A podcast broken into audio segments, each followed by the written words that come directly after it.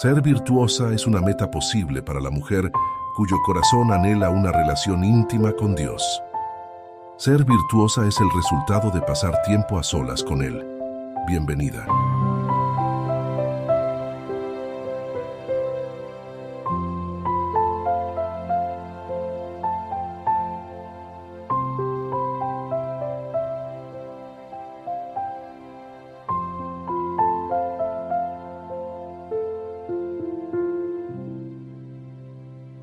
Somos deudores de todo ser humano a quien podamos ayudar. Elena de White. Hola, hola, ¿cómo estás? Buen día, buen día. Qué lindo saludarte en esta mañana de domingo 3 de marzo y que juntas podamos buscar al Señor, escuchar su palabra y llenar nuestros corazones con su amor y sus promesas. Estoy en deuda es el título para hoy y nuestro texto bíblico se encuentra en el Salmo capítulo 82 versículos 3 y 4. Hagan justicia al débil y al huérfano. Hagan justicia al pobre y al necesitado. Libren a los débiles y pobres y defiéndanlos de los malvados. Creo que no puedo dar un paso más, afirmó Martín. Yo tampoco, replicó su amigo. Lo sé, añadió Martín con desánimo. ¿Qué te parece si nos vamos?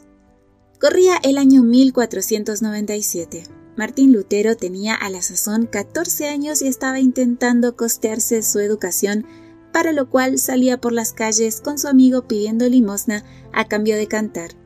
Cuando ya habían asimilado que pasarían la noche con hambre y frío, sus cantos infantiles resonaron en el corazón de una mujer sensible y cristiana llamada Úrsula Cota, que los había estado observando desde la ventana de su casa.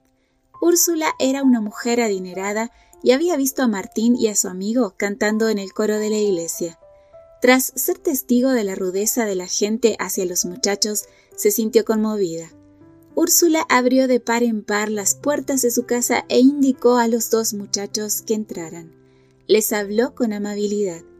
Lutero, impresionado por aquella mujer generosa, se echó a llorar. Pronto descubrieron que los padres de Martín eran parientes del esposo de ella y la mujer decidió invitarlo a vivir con ellos en la casa.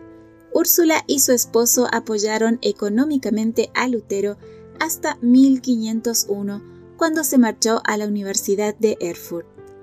Los actos de bondad. ¿Qué impacto tan inmenso tienen en la vida de la gente? Yo misma fui beneficiaria de uno hace muchos años. Una familia me abrió las puertas de su casa en Estados Unidos cuando yo tenía apenas 17 años y con cariño y dulzura me llevaron al conocimiento de la Biblia. A ellos les debo mi despertar espiritual y un cambio de vida que dura hasta el día de hoy. Lutero, el instrumento que Dios utilizó para hacer salir a Europa del oscurantismo religioso, se vio tremendamente bendecido por una mujer rica pero sencilla. Ella es un ejemplo de benevolencia cristiana una inspiración a hacer el bien, ayudar al necesitado y ser un instrumento de Dios para llevar amor al mundo. Porque el amor importa, la amabilidad importa, hacer el bien a una sola alma importa, y porque cada vez que delante de mí haya un ser humano que necesita ayuda, estoy en deuda con él. ¿Y tú? Que tengas un precioso día domingo, una feliz y bendecida semana yo te espero mañana aquí, primero Dios, en nuestro devocional para damas. Bendiciones.